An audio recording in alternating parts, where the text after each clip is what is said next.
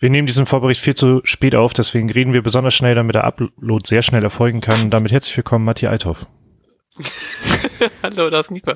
Ich, äh, ich kenne ein paar Leute, die äh, Podcasts immer auf erhöhter Geschwindigkeit hören. Und ich bin sehr gespannt die Leute, die dieses Intro jetzt mit erhöhter Geschwindigkeit gehört haben. Hallo, das ist Nieper. Vielen, vielen Dank für dieses Intro.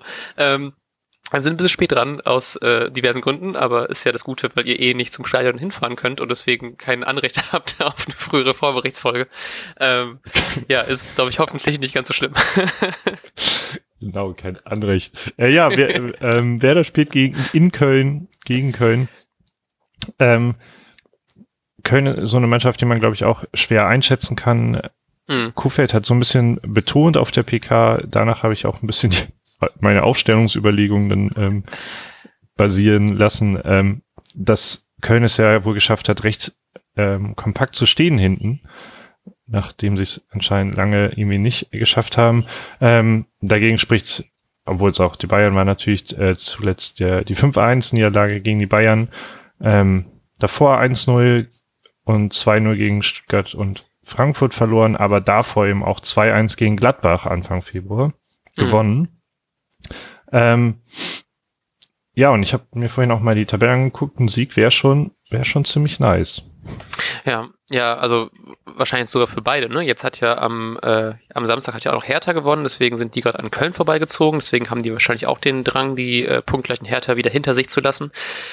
Ähm, über uns hat leider Hoffenheim gewonnen natürlich ein bisschen ätzend, weil man jetzt halt eben vier Punkte Abstand hat, aber natürlich ja bei zwei Spielen Rückstand. Von daher möchte man, glaube ich, da ganz gerne nochmal nach oben klettern. Vor allem gerade eben schon angesprochen Gladbach, die sind jetzt gerade auch ein bisschen in einer, in einer Formkrise. Jetzt, äh, zumindest, was ich jetzt sehe, die letzten fünf Spiele alle nicht gewinnen können. Ähm, deswegen guckt man da, also ich gucke da fast schon einen Tick Zusender nach oben, muss ich sagen. Und hab das, muss da, glaube ich, meine, meine, mein Optimismus ein bisschen, ein bisschen zurückhalten. Aber ich habe halt eben tatsächlich auch das Gefühl, dass man ähm, gegen Köln tatsächlich wieder ein richtig gutes Spiel von Werder sehen könnte. Jetzt hat man halt eben unter der Woche aufgrund des Ausfalls des Pokalspiels ähm, wahrscheinlich anders trainiert als erstmal erwartet, aber Kofeld meinte auch, dass alle bereit sind, außer äh, etc. Man ist wohl, man geht halt eben wohl topfit in dieses Spiel und ich habe tatsächlich die Hoffnung, dass wir da wirklich was reißen können, weil ich glaube, man hätte sehr gerne einfach die ähm, aus dem guten Spiel äh, vom letzten Wochenende was, was mitgenommen. Das konnte man jetzt leider nicht gegen Regensburg zeigen und jetzt startet man halt eben in eine verspätete englische Woche. Deswegen bin ich da auch ein bisschen gespannt, wie man vielleicht auch so kräfteschonend angeht, dass man halt eben gegen, gegen Bielefeld halt eben äh, unter der kommenden, also in der kommenden Woche auch irgendwie da agieren kann. Und da hatte ich ein bisschen Probleme mit der, mit der Aufstellung. Deswegen würde ich dir einfach, glaube ich, mal den Vortritt lassen und hoffe, dass du mir da ein paar wunderbare Insights gibst, damit ich ganz schnell spontan darauf reagieren kann.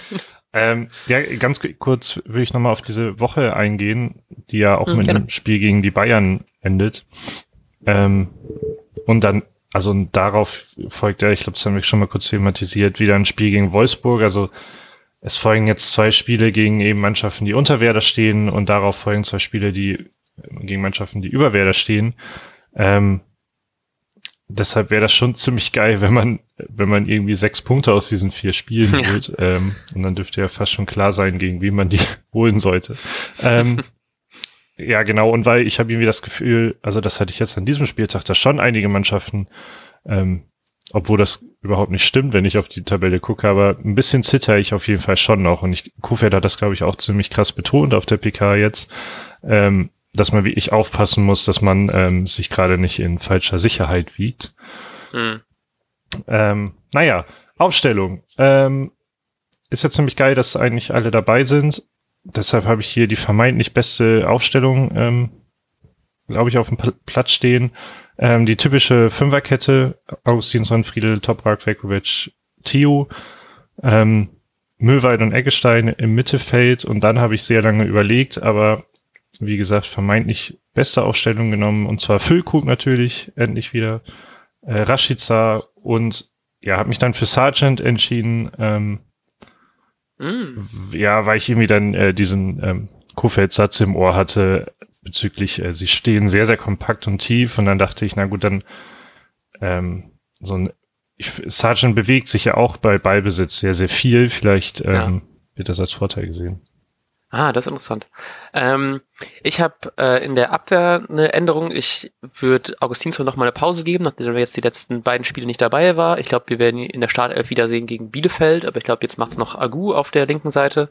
Ähm, und sonst Mittelfeld Eggestein Möwald, ähm, Schmied habe ich noch drin und Sach äh, Sargent und Rashica. Ich habe auch ganz kurz überlegt, ob man Sargent mal wieder eine Pause gönnt, denn er jetzt vier Spiele in Folge auch gespielt hat, aber ich glaube, das wird dann eh nicht sein, dass man vielleicht gegen Bielefeld sagt, dann lassen wir äh, Füllkrug starten, damit Füllkrug auch noch ein bisschen mehr Pause kriegt nach seiner längeren Ver Verletzung. Und ähm, genau, das wäre so meine Aufstellung. Was glaubst du denn, wie das Spiel ausgeht?